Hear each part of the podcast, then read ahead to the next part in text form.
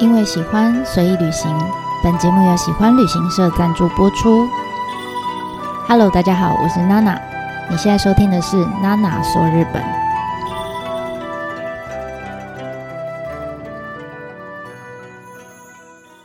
Hello，大家好，我是娜娜。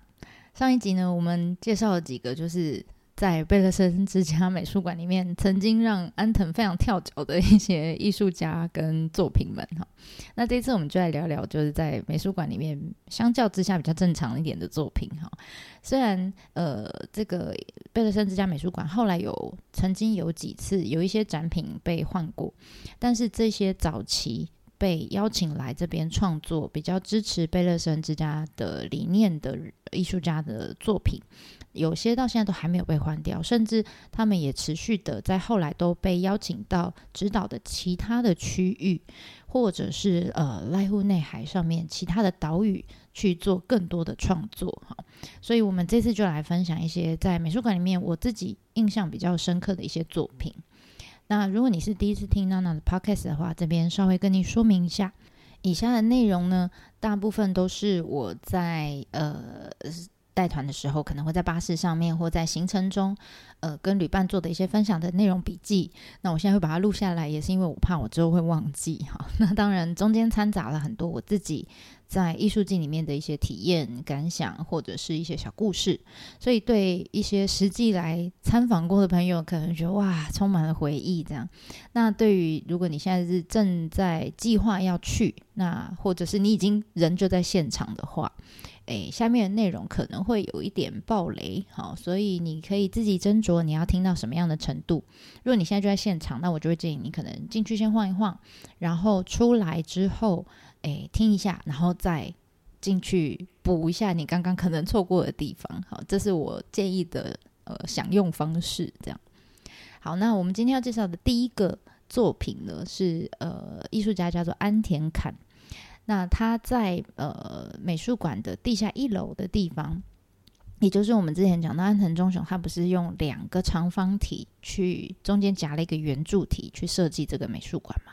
那其中美术馆这一栋的长方体的顶端，好，最底的那个角落，他安藤忠雄刻意把这个地方呢。天花板给打开了，就是一个算是露天的一个空间。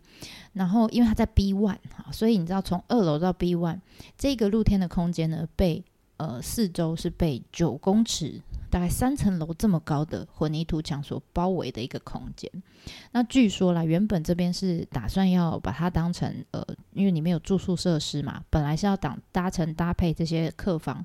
作为网球场使用。好，那所以你看，他其实一开始的营运思维还是有一点度假村，对不对？啊，要有网球场这样。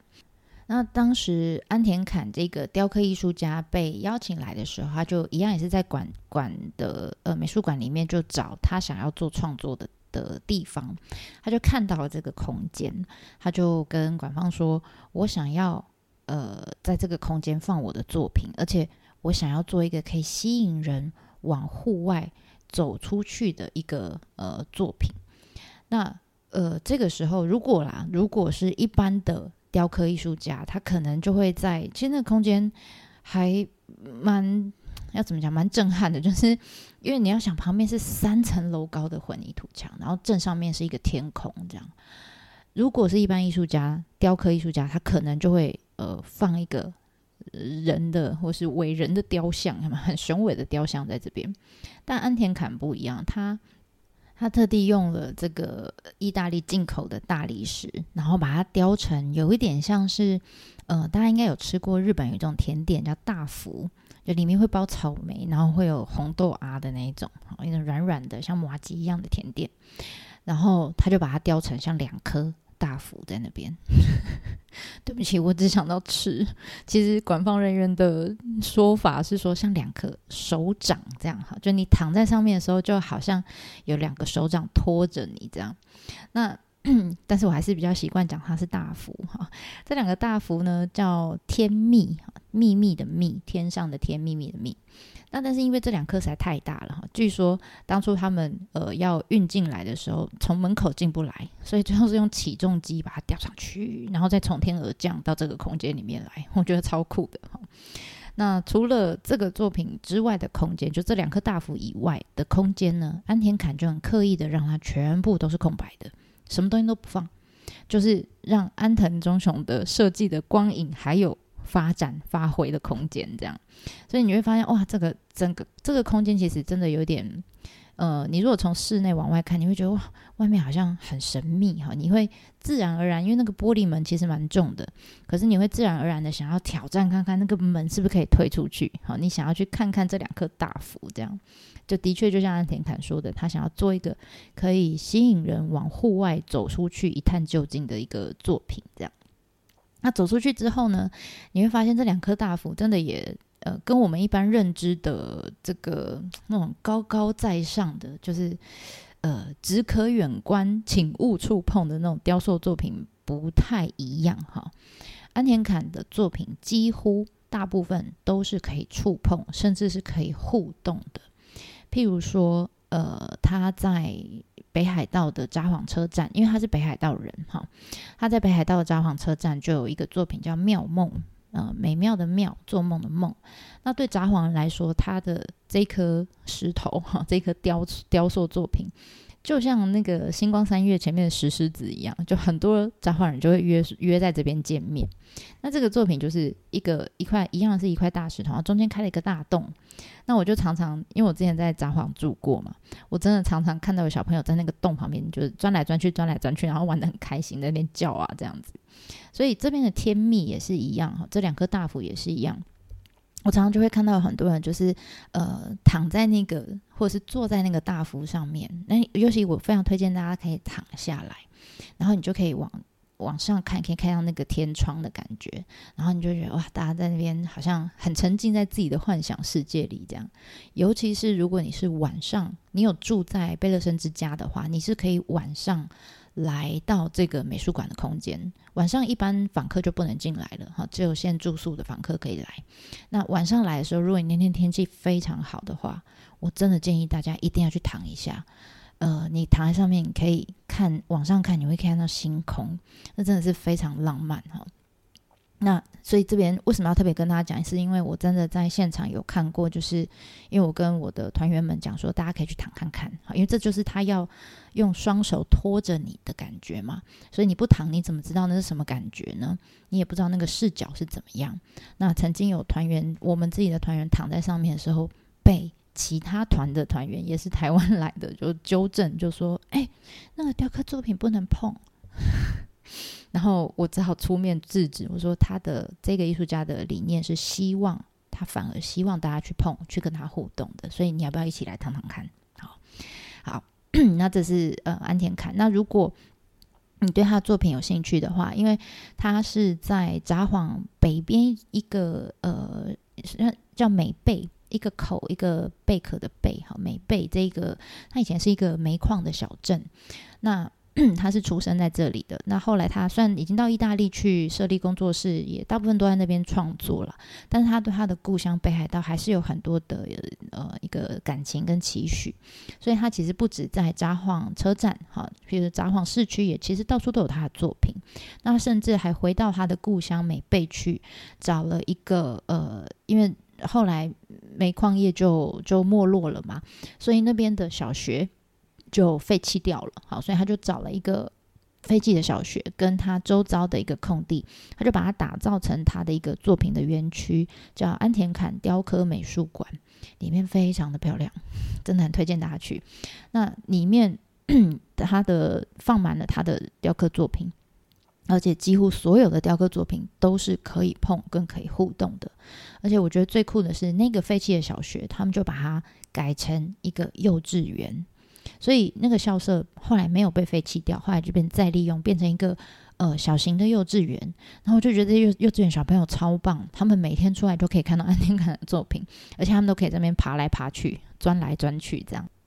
那安田坎其实他当初要呃做想要做这个园区的目的，其实就是他在欧洲到处都有看见，就是呃譬如说在喷水广场里面铜像啦，或者什么什么广场。很多铜像嘛，所以他希望他的雕刻作品也可以，就是呃，在北海道这块土地上面把，呃透过他的作品，把以前这里曾经，尤其是他的故乡曾经的这些繁华历史跟回忆，把它留下来。那跟铜像一样，就是他的雕刻作品其实是可以留很久的。好，所以他希望透过这种方式来呃保存。那但是很很很汗颜的，就是我我虽然有在北海道住过一阵子，但是我一开始其实不认识这个雕刻艺术家，我是反而是来到贝勒森之家美术馆以后，我才认识他。所以如果你来这边跟我一样，就是看了这个呃天命这个作品，你看完之后很喜欢他的作品的话，我真的建议你一定要安排时间到北海道的美贝去看一下他的美术馆。那第二个呢，我们要介绍的作品是柳信典这位艺术家做的《世界国旗蚂蚁农场》。我觉得这个作品很可爱。这个作品呢，就在我们刚刚讲那两个大幅，你看完之后，一走回室内的空间，你就可以看到左手边有一幅非常面积非常大的作品，就是这一个世界国旗蚂蚁农场，它就挂在墙面上。那但是呃，在介绍这个作品之前，我想先让大家稍微认识一下这个艺术家柳信典。他是一个在美国学艺术，然后后来回到日本的一个艺术家。那他所以他的作品呃，其实不止在这边看得到。之后我们在介绍全岛的时候，全岛上面全部都是他的作品。然后他使用的媒材跟他想要传传达的这些思维，我都觉得非常有创意哈。那以前他曾经在全岛上面住过，然后在那边进行驻岛的创作。那现在呢，他是住在白岛，呃，一百两百的百哈，个十百千万的百，也是白岛，也是一个在濑户内海的上面的一个小岛，但它不是濑户内艺术季的范围里面的岛哈。那他就把那个岛上的一个一样一一所废弃的国中，他就把它改建成他的艺术基地，叫 Art Base 白岛这样，然后在那边跟一些其他的艺术家一起进行创作啦等等。好，那我也还没去过，我一直很想去，因为那边好像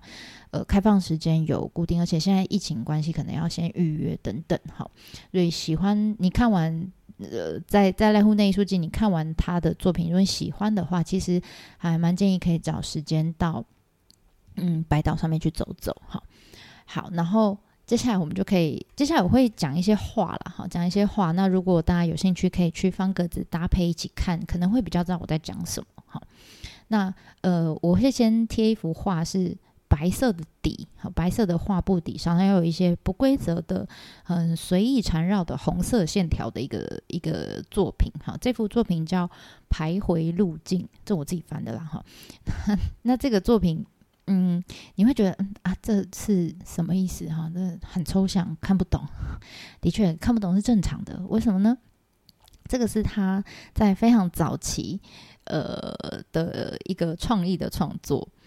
它很好玩，它就它不是单纯只有画这些红色线条，它是把蚂蚁放到白色的画布上面，然后他就拿着红色的笔，看蚂蚁爬到哪里，他就跟着画下来，就是他画下这些蚂蚁经过的路线就对了。但是他早期真的还在一九八零年代啊，他还在念呃耶鲁大学的时候，呃，可能他那时候内心也还在寻找说，究竟我是谁。然后我要做什么样的创作等等，所以他那时候就发表了一系列叫做《蚂蚁追踪计划》。好，这个系列作品其中之一就是我贴在方格子上面这个白底红线条的作品。那接着呢，他从那次那一次之后就跟蚂蚁变成好朋友了哈。然后接着呢，到了一九九零年代呢，他就一样还是去找他的好妈吉蚂蚁君，跟他一起创作。那创作出来的作品是什么呢？就是我们现在眼眼前看到的这个世界国旗蚂蚁农场。我们现在看到它是一系列的作品哈。那我们现在眼前看到的这一幅很大一幅的这一篇，呃，它是这个系列里面算非常早期，而且完成度非常高的一个版本。这是他从美国回来日本之后 首度举办的个展，没错，就是办在贝勒森美术馆，啊，贝勒森之家美术馆。所以，呃，这是他。最怎么讲？它后来有很多版本，有可能有只有两扇国旗的三啊两面国旗或三面国旗的那种缩小版本。那这个是非常完整，全世界的世界地图，而且也有台湾哦。大家可以找找看哈。然后，如果你已经站在前面，我建议你仔细看一下国旗上面，你远看就是国旗嘛，但是你近看的时候，你会发现国旗上面其实有一些不规则的裂痕，每一面几乎都有，然后有一些看起来像沙漏一样的花纹，这样，然后你就想，嗯，这什么东西？哈，没错，就是蚂蚁，就是它的好麻吉蚂蚁做的。这怎么做呢？这个这个，我觉得这个作品有趣的是在它制作的过程哈。柳信典其实他这个艺术家他做的事情，他就只是把有颜色的纱放到这些长方形，就是国旗的那个亚克力的空间，它是一个有厚度的空间，然后把色纱放进去，就把这些色纱设计成全世界各国的国旗的图案。然后呢，有一些呃亚克力的空间，它就是留空白的，什么纱都没有放进去，就是空空的。空的亚克力空间，然后呢，它就在每一个空间，哈，每一个亚克力空间中间呢，每一面国旗之间装上联络通道，就每一面的国旗都是互通的。截至目前为止，其实都只是艺术家帮蚂蚁们准备好的 场地，哈。然后最后呢，真正进行创作的其实是蚂蚁，好，艺术家是蚂蚁，不是柳信典哦。他就把蚂蚁呢放到这个空间里面，那这些蚂蚁它就会依照自己的本能，哈，就开始啊要筑巢啊，要什么就开始移动，开始搬动每一个空间里面的这些有色的、有颜色的沙。那随着他们的移动啊、搬迁啊等等，他们就把沙通过这个呃推过这个通道，然后搬到别的地方去。所以你仔细看看，它原本不是有预留一些空白的。呃，亚克力的空间吗，你会发现一开始堆满了隔壁的 隔壁国旗的颜色的纱，这样，然后慢慢往上堆，有些少，有些多，这样，所以呃，你就会可以想象说，哦，这个空原本空白没有国家的地方，慢慢被蚂蚁堆出新的国旗出来，这样，所以呃，柳信典他就常常讲，她说，其实真正的艺术家不是他哈，是他的那些蚂蚁伙伴们，而且据说很可爱哦，这个系列的作品后来。会到不同国家去做展示，哈，他只要到每一个地方，他就会请来当地的蚂蚁帮他做。所以，我们现在眼前看到的这一幅，他们 他他是专门请到哈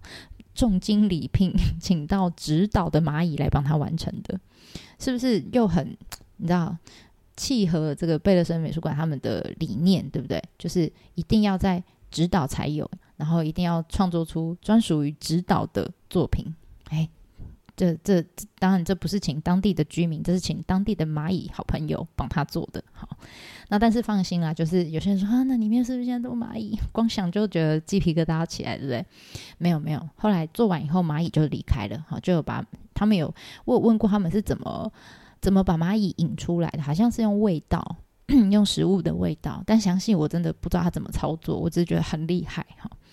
那这个作品其实呃。我看完的时候，很直觉的就会开始思考一些问题哈。就当然这是我自己的感想啦，仅供参考哈。当然每个人都可以有自己对作品的诠释方式哈。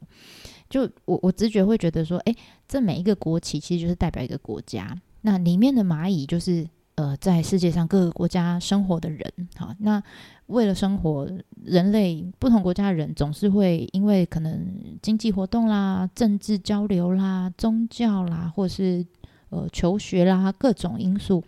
会造成这这些人在不同国家之间移动，哈，就就像蚂蚁一样，也是会在不同的国旗中间移动。那在移动的过程当中，我们多少会把自己国家的东西，哈，不管是有形的泡面，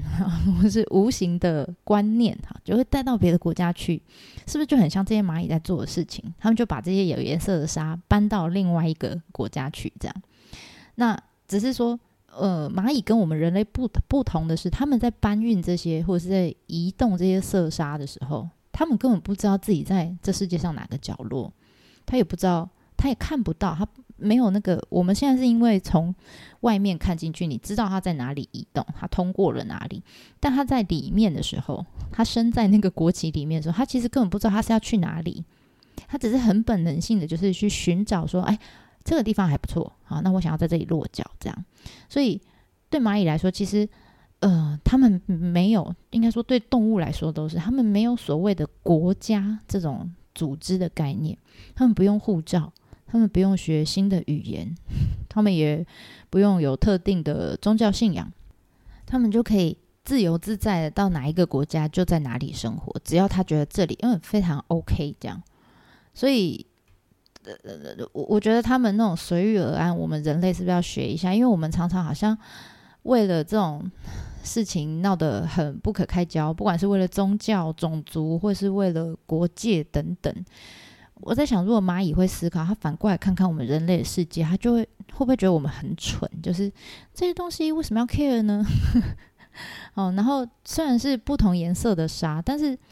堆在一起，然后再挖个洞，都都可以是很棒的蚁，呃，很棒的家，很棒的蚁巢嘛，对不对？好，所以到底人类在争什么？不知道。那如果你看完这个作品，你还是没有感觉，然后你又是身为中国、香港。跟台湾人的朋友，我会建议你可以一样点我的方格子，我放了一幅作品，你看了应该会蛮有感触的。好，这个是我给大家的建议。好，那第三个第三个作品呢，要跟大家介绍的是三个人。哪三个人呢？我不知道你们在看刚刚那个蚂蚁国旗的时候，你有没有觉得身后很吵？如果你现在就在现场的话。你回头看，你会发现有三个人一直在对你碎碎念啊，然后不时还会唱起歌来，这样。那这三尊一直讲话的机器人，严格来说应该是说会发出声音的雕塑作品。哈，它是来自于一位美国的雕塑家，啊，他也是一个版画家，名字很长，叫做乔纳森。好。Anyway，就是他作品。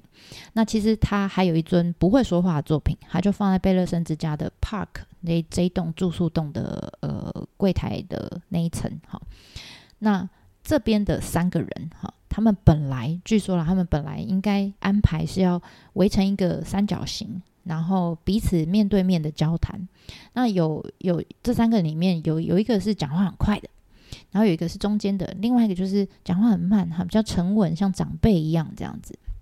然后他们对话一段时间之后，就会开始一起开口唱歌。我我大概模仿一下那个现场的声音，大概就是这样：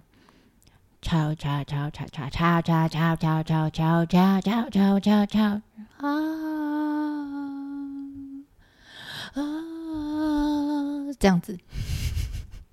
我没有在开玩笑，如果你在现场，你应该会知道我真的模仿的蛮像的。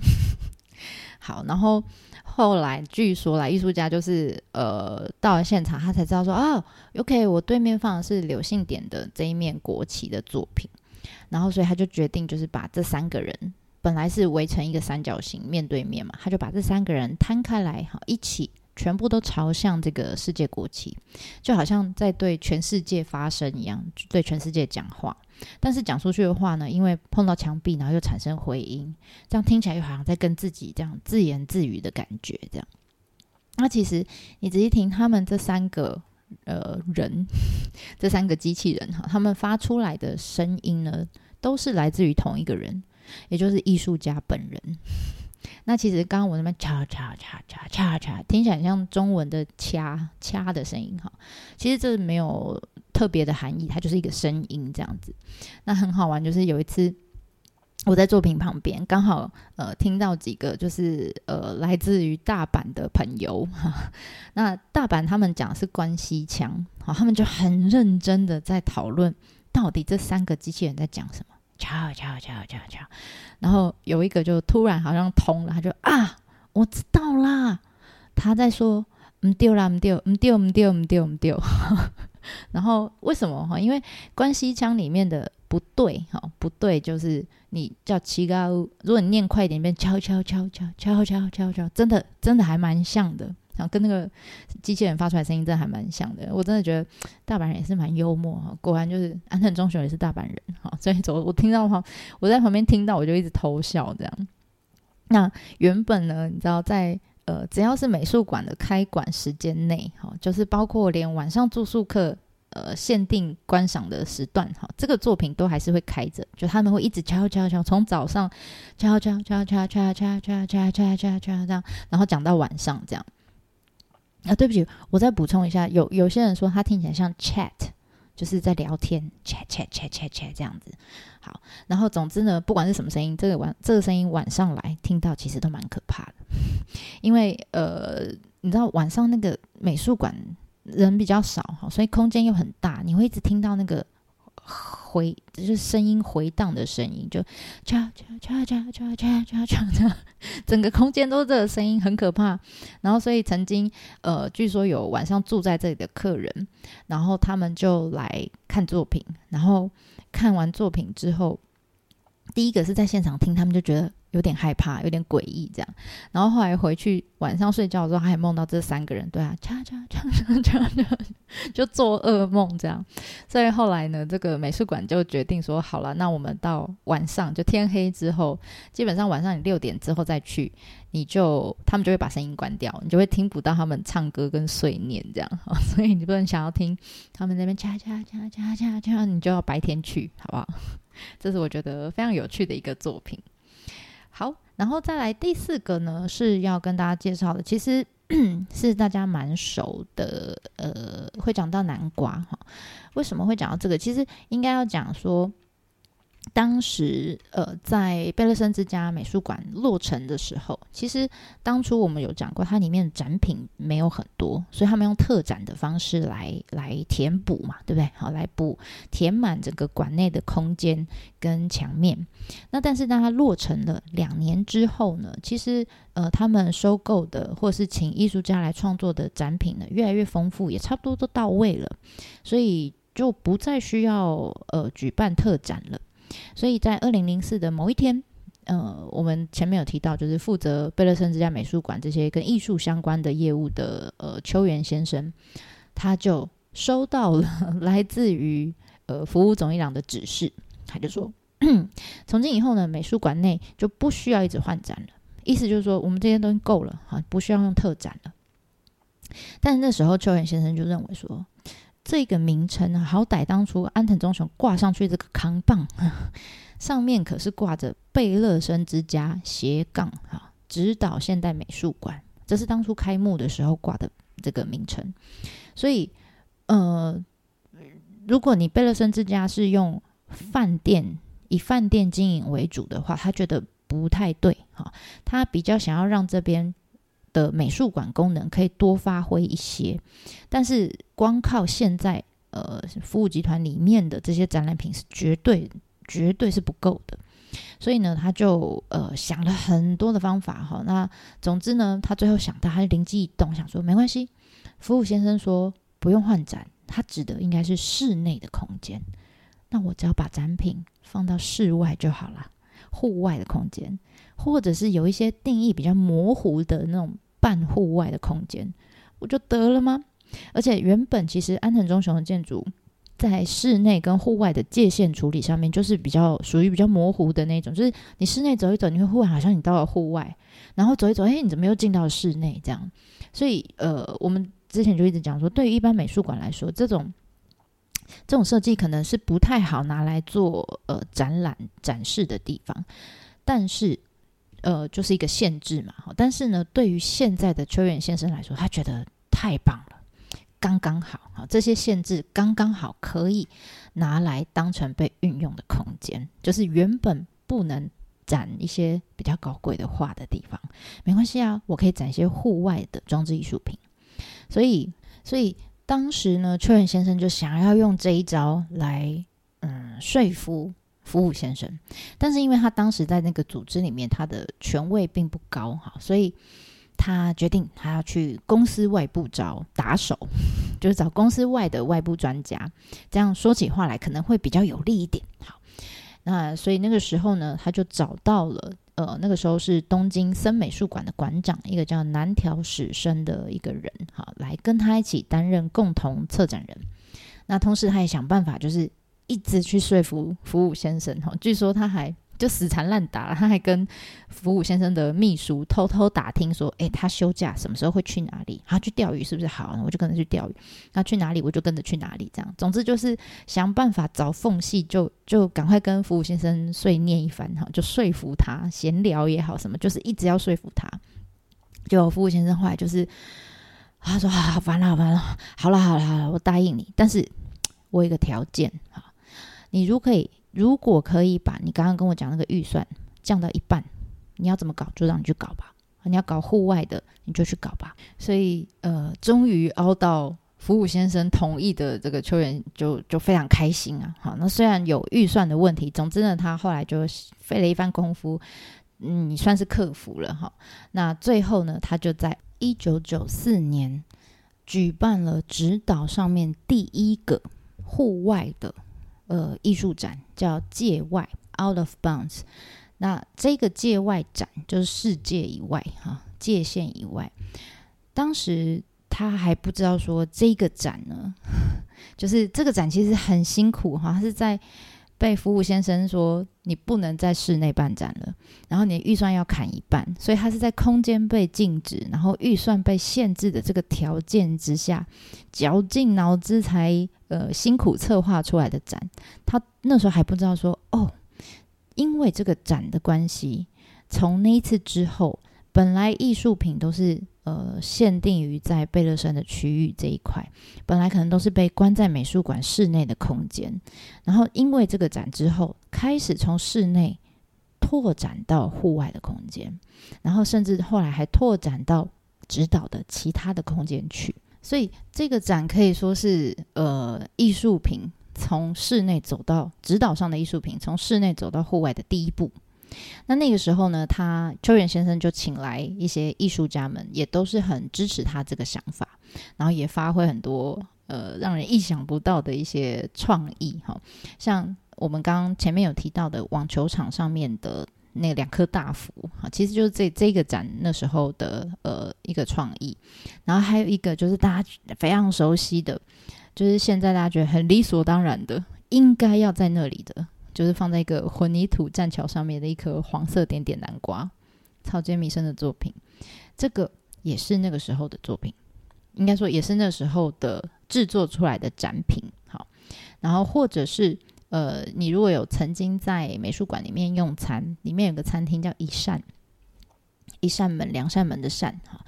一扇在餐厅外面有一个露台，上面呢有一整排的海景系列的作品。这些全部都是在濑户内艺术季之前就出现，因为这个界外展就出现的作品。那先讲南瓜好了，因为南瓜大家比较熟，对不对？就是常常我们现在看到指导的一个呃宣传照，哈，就指导最代表性的一个画面就是那颗南瓜，然后放在那个。呃，栈桥上面，然后后面搭配上那个濑户内海的海景，这样，这这一幕应该就是濑户内艺术季最佳的代言人，对不对？但很少人知道，其实他在艺术季开始之前就已经站在那里了。而且据说这一颗南瓜是当时当时的草间弥生第一次创作这么大这么大颗的南瓜，以前都是小颗的。那所以对对这种这么大的作品，呃，要怎么在而且还要在海边哈，在在直岛上面可以安全的度度过他的春夏秋冬。其实当时的认知都非常有限哈，所以一开始。这一颗南瓜的皮是比较薄的，然后经历过几次什么被台风损毁啦、被吹到海上去啦等等之类的的乌龙事件之后呢，它其实后来有改良，比如说把南瓜皮加厚一点啊，然后把它设计成可以移动式啊，就是呃台风来之前，他们就可以把南瓜拆起来，就把它改成空心，然后可以嘿咻嘿咻嘿咻就把它搬到屋内去躲风雨，这样等等台风过后再把嘿咻嘿咻再把它搬出来这样。但是呢，到去年二零二一年的暑假的时候，因为有个台风来得非常急又非常快哈，它很不幸的又再度落海，就又又又飘到海上去了。你知道，这真的那颗南瓜据说要八亿，价值八亿日元，这就真的是把钱丢到海里面，很可怕。所以官方人员呢，就是费了好一番的力气才把它救回来。好，那但是因为它真的损毁太严重，我想修复费用应该也是非常贵啦。所以到现在，现在二零二零年，我现在录音的时候大概是八月，到现在都还没有回到它原本的位置上，那个栈桥就空在那里了。但是因为我们刚刚讲那一幕，就是后面有濑户内海，然后南瓜放在那个栈桥上面，那个那个画面真的太经典了，太有代表性了，所以有很多。来访来到指导的人就说：“我才不管你贝勒森要花多少钱呢，赶快你赶快让他回来，这样好，这就是所谓的，反正钱不是你花嘛，好，这就是所谓的你的南瓜不是你的南瓜。好，OK，这是黄色南瓜。那另外一个呢是 呃山本博司的挂在岩壁上面的作品。这个嗯，当时在办界外这个展的时候。在贝勒森之家美术馆，我们刚刚不是有说一个餐厅啊，叫一扇哈，它旁边有个露台，其实主要是让大家出去是可以看到濑户内的风景。那安藤忠雄他原本设计，他就是很刻意用两面的清水混凝土的墙遮住部分的视线。我在我我不知道为什么要遮住，可能旁边有。有房间的设计什么，总之需要隐私，需要遮挡。那但是呢，它在这两面墙面的中间还有一个开口，就是你可以透过这个开口，然后聚焦在眼前，就是你看到的濑户内海的风景，有海滩，然后有岩壁，然后有海景这样。那当初呢，山本博士就选了这个露台，好，这个可以走出去户的户外露台。那他就选了这两面墙，他说他要展示他的海景系列。那这那个时候展出来的作品，大概是他一九八零年代到一九九七年期间所拍摄的各地的海景。好，那这一系列的作品，其实我们之前在江之浦测候所的时候，大概。呃，八十四集、八十五集那时候有介绍过，所以我们这边就不再特别说哈。如果有兴趣朋友，可以往回去找八四、八十四、八十五去去收听。那在这里，我们先直接讲说，你可以看到就，呃，山本博士他这边展出来的海景，他刻意把每一每一幅哈，我们我们有讲过，它的水平面都是一半，对不对？画面的一半正中间，他就把每一幅的海景的水平面对齐。然后呢，你只要站在这个露台上面，你只要站对位置，你就会看到这两排水平面，就是是照片上的水平面，跟正中间你看到的真实的景色，就是濑户内海的水平面，是可以连接在一起的。就是你可以发现说，哦，海平面的照片跟真实的海平面连成了一条线。啊，这是他呃，在其他地方你可能找不到这样子的乐趣哈。这真的是只有贝勒森之家美术馆才。才有的一个观赏的他的作品的一个秘密，这样。那另外一个就是，我们曾经有讲过说，呃，他把一幅画刻意跟他就跟美术馆说，我想要找一个环境更糟糕的地方，有没有？就是在这里，他就把一幅画刻意挂在海边的一个岩壁上面，希望可以加速那个作品的劣化速度。那这个作品呢，在哪里？透过这个开口，你看得到哦。其实就在你正大概十二一一点十二点一点钟的方向，你如果找不到，你可以找找看哈。那如果因为它很小，远远的，你会发现岩壁上面真的有一幅小小的一个方块这样。那如果你真的还是找不到，大家可以有一个小 paper 啦，就是你其实你站在这个露台上，你可以先往后面看，你的背后室内的空间应该会有一幅呃黑色跟黄色小船的一个作品哈。然后这个画作呢，前面也就是放了小小的模拟的，就是把呃呃把画里面的那个黑色黄色小船做成真的哈，就放在这个展间里面。然后你看完这作品以后，你再回头看刚刚的那个海滩，就是实际的濑户内海的海滩上，你找一下海滩上面真的哈，那时候艺术家做完画作之后，他就主动跟美术馆提议说，他想要在那一个。就是你现在从呃这个两面墙中间的缝缝看出去那个海滩上，他想要在那个海滩上也放两艘一样，也是一艘黑的，一艘黄的小船，这样子可以让户外的作品跟室内的作品做一个呼应。这样为什么要讲这两张小船？因为这两张船非常容易找，基本上你只要看到那个船，呃，看到海滩，你就会找到船。当你找到船之后，你把视线往左平移。大概三十八棵树的距离吧，你就可以找到岩壁上面的那一幅海景，就是山本博士挂在岩壁上的那一幅，就留给大家去寻宝喽。那其实贝勒森美术馆还有很多的作品啦，我只是呃找了几个我自己比较有印象，然后有感觉的分享给大家知道，希望可以增加大家在逛美术馆的时候的一些乐趣。好，那我们这次就先分享到这里喽，希望你会喜欢。我们下次见啦，台湾马达呢。